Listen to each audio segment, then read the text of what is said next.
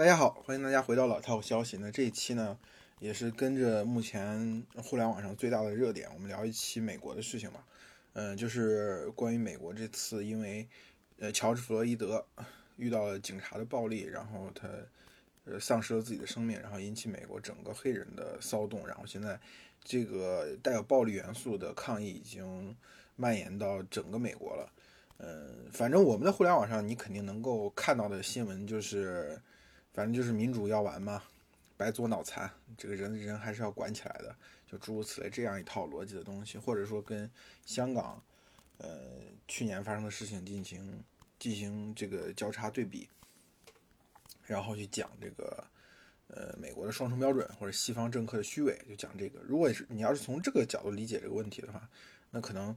嗯，这个新闻对你来说就没有什么价值，因为我们一直以来。呃，看国际新闻基本上就是这种视角嘛，或者你的像命题作文一样，你最后得到的结论都是这样的。但如果你对美国的问题真正有兴趣的话，呃，我觉得可以从几个角度去看这次的事情。我觉得一个角度当然是就是最基本的角度，就是传统最基本最传统的角度，就是从美国的种族问题去看。当然，我们的呃很多人就喜欢讲啊，就是从初中政治课本上了解到的一些知识。哎，就是讲美国的种族问题只是个皮毛，只是个外表，实际内内内内部是这个阶级问题。嗯，拿着拿着这个锤子去找钉子嘛，因为你已经完全接受这样一套政治的叙事，那你你看什么东西，你都想想把它扭到这种政治叙事当中，我觉得这是没有什么意思。你去了解美国的种族问题，它还是要回到一个最基本的点上，就是我们把美国的一个种族视为一群人的一个呃共同体。那这个共同体从他来到美国，落地生根，他发展这个过程当中，他遇到了各种各样的困境，他怎么去解决这些困境？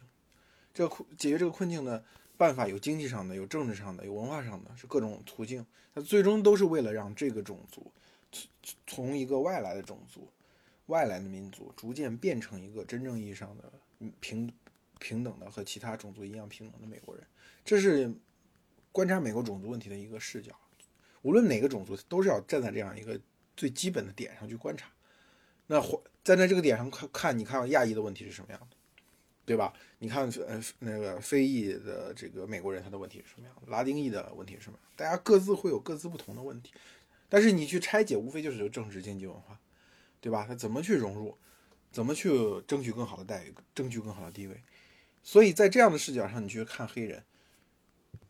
就是黑人存在的问题。第一，从金钱来讲，他们至今美国黑人没有找到像之前，比如说在白人内部，其实也有很多，比如说最先来的这个昂萨的新教徒，然后犹太人，然后德裔美国人，然后爱尔兰裔美国人，对吧？他们每一个族裔的美国人来到美国的时候，最后他都要找准这个这个族裔在美国的一个呃定位，一个产业，对吧？一开始哪怕这个产业是。不是那么高尚，不是那么好，但是他最后这群人都要找到一个属于自己的定位。那非裔美国人，他一开始来到美国的时候，他是奴隶，他是被强迫来到美国，他跟其他的人都不一样，对吧？他到了美国之后，到今天为止，仍然没有一块儿，没有一个行业或者几个行业一类行业是属于黑人非常擅长的工作，对吧？占据一定优势地位的行业没有。可能比如说在文化上。呃，确实像呃嘻哈音乐，对吧？呃，他们占有了很重要的位置。但这个东西跟之前的美国人或者之后的，在他们来之前的呃白人美国人和他们之之后来的这些带着资金、带着一些技能来的这些美国美国其他族裔相比，他能吸吸纳的人口实在是太少了。你打篮球能有几个人，对不对？然后说唱能有几个人？这些都是普遍属于文化产业，对吧？他在经济上，黑人的中产阶级到底又是一个什么样的产业去纳入他们、包容他们？就在黑人普遍意义上，或者在就种族隔离拆除之后，正好黑人就遇到了美国的去工业化。美国从呃六七十年代开始去工业化的，八十年代之后这个去工业化就一去不复返，就再也没有可能机会挽回了。那黑人正好是在六十年代去进行了个民权运动，对吧？到七呃七八十年代，可以说在法律层面大量大部分的这个隔离的政策都已经拆除了，但是这个时候他们就开始大范围的向向北迁移，向美国的工业区迁移。但是这个时候出现的问题是，美国的工业化不是在不是在蓬勃发展，就是没有一个行业能够容纳这么多黑人，能够让黑人成批成批的变成美国的中产阶级，实现美国梦，对吧？但是你我们可以看到，等到后面。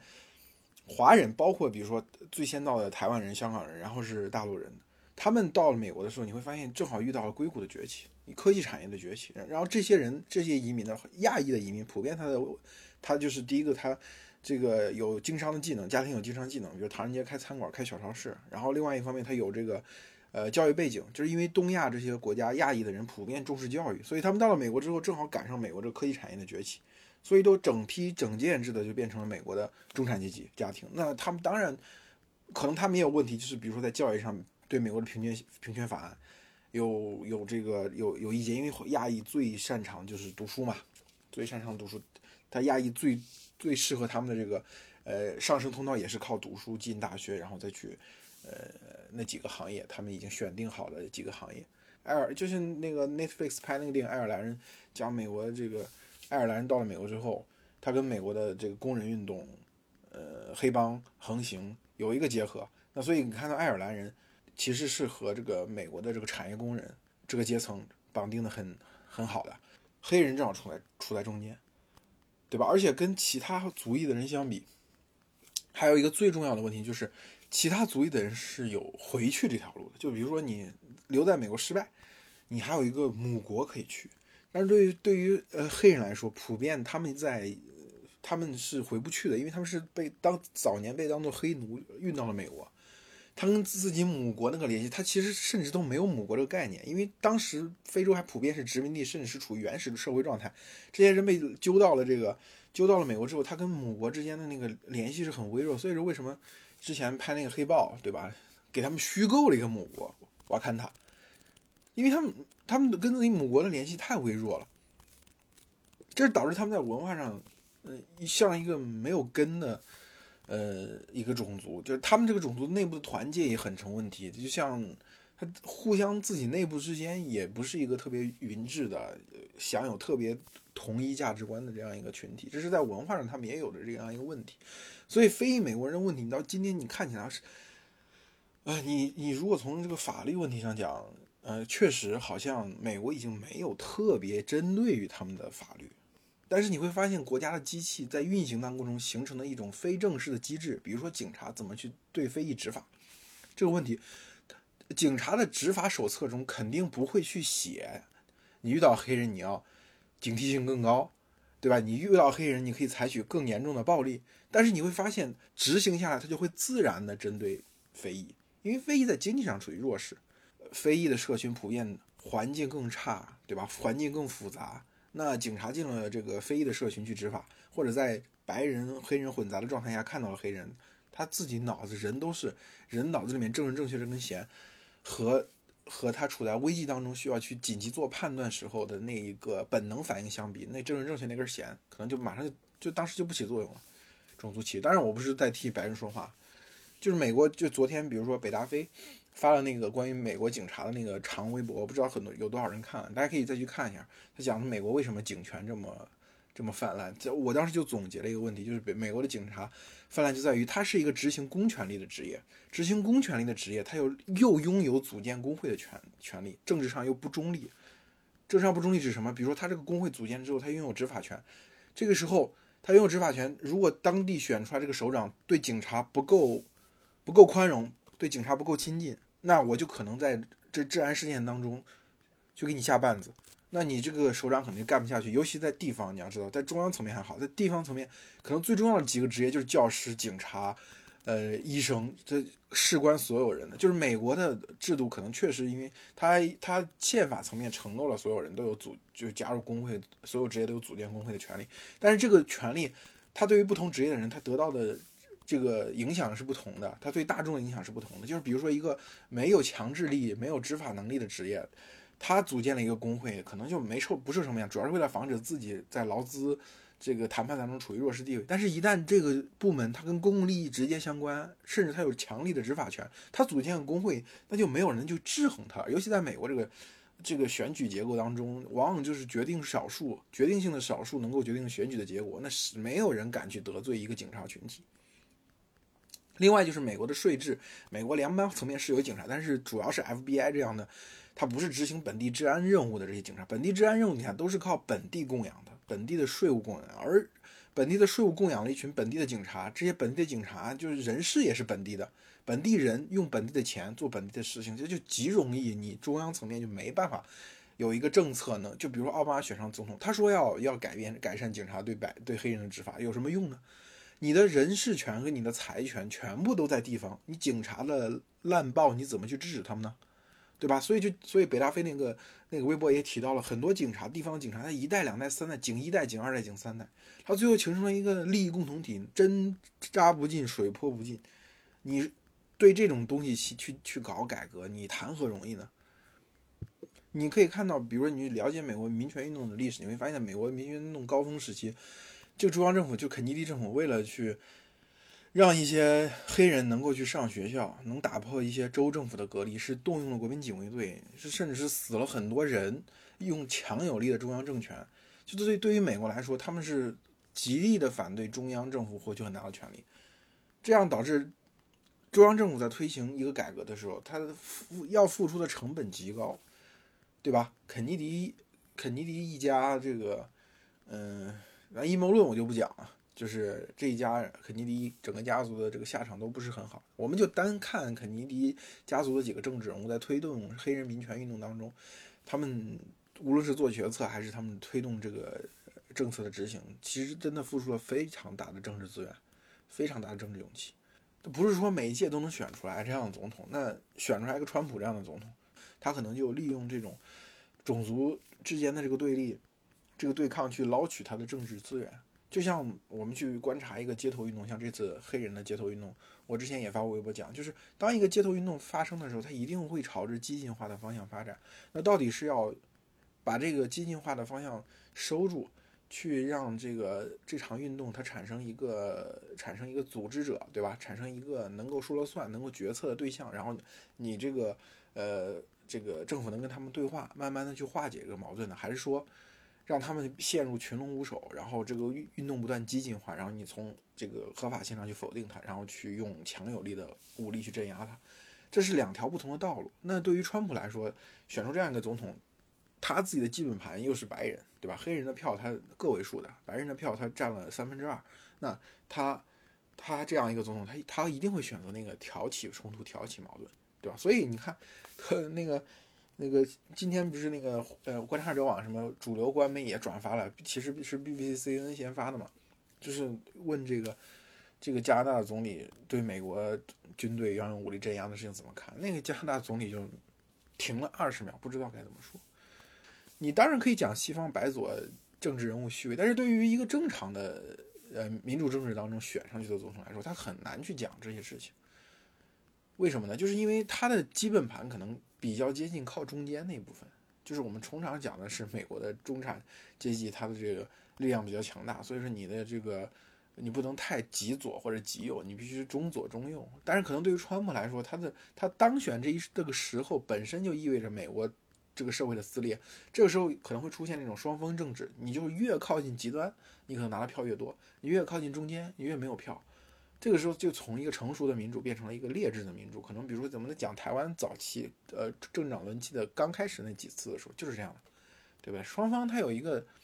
双方的这个利益完全不同的时候，你这个时候是靠仇恨是可以动员的，可以催票出来的。那这种情况下，民主制度要解决它这个问题怎么去解决？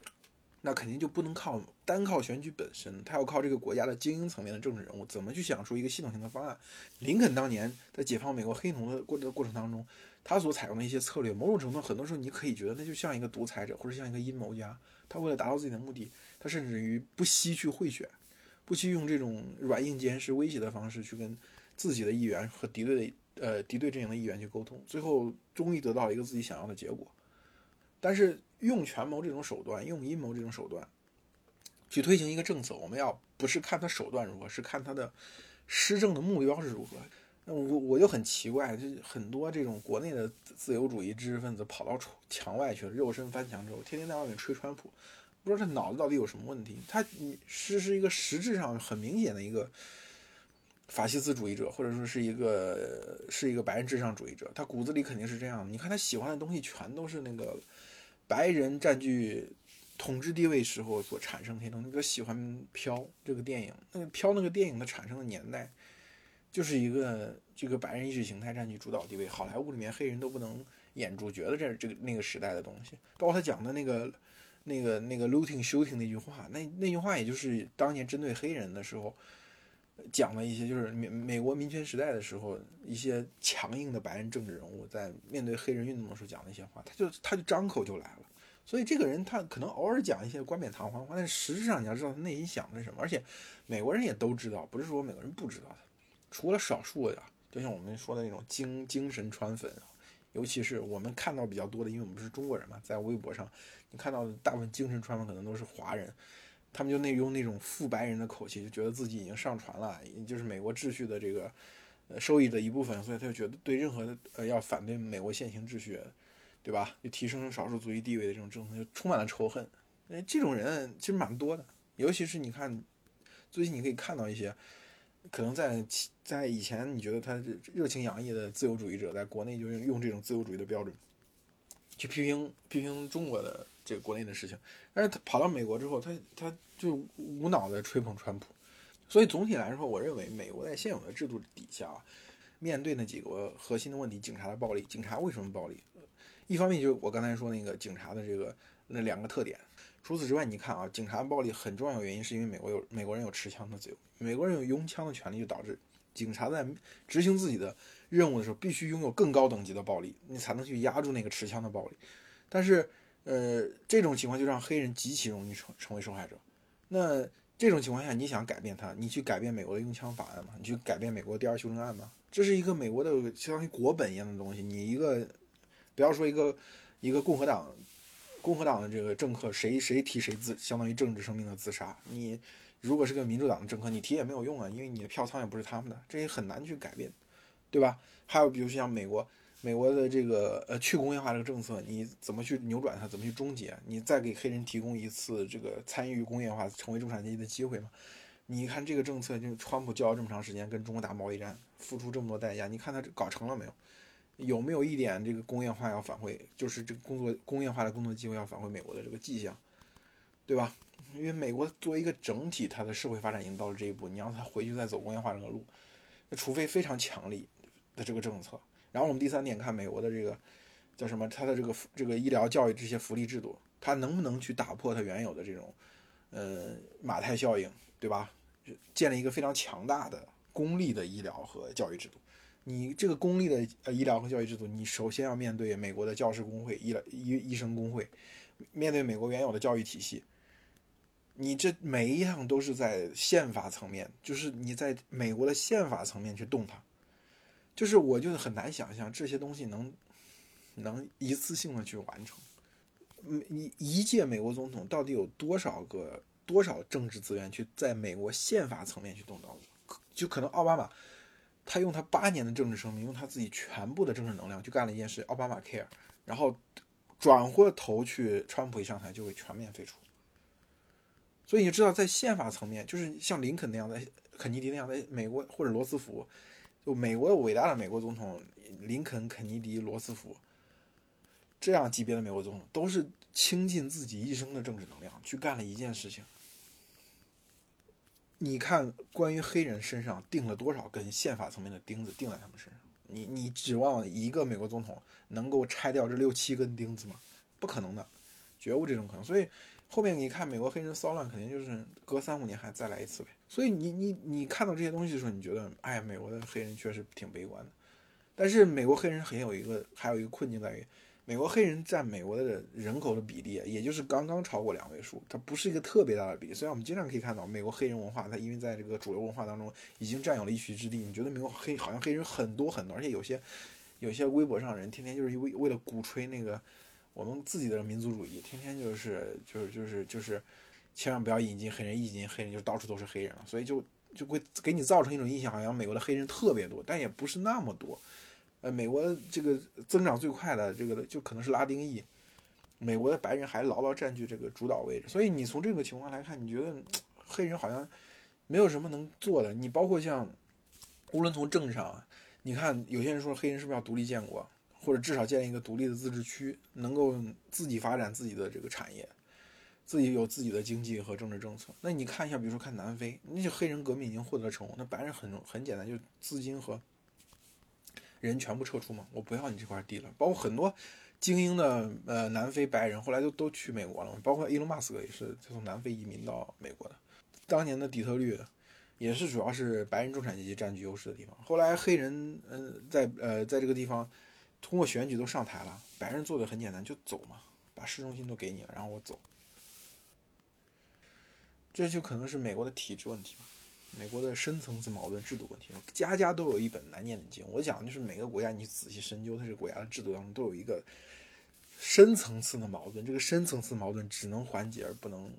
不能这个完全消除。一旦完全消除之后，就转化成另外一个深层次矛盾。对于很多精神上的美国人来说，可能会有点痛苦，就觉得哎呀，美国灯塔怎么这个事情解决不了？那确实是解决不了。可能，但是对于一些国内的人，可能就幸灾乐祸。你看美国也不过如此。大家就是美国这个事情，也就像一面镜子一样。其实主要不是看美国，主要是照着自己，照着自己的观点，照出自己的心态。好吧，那我们这期就讲这么多，我们下期再见。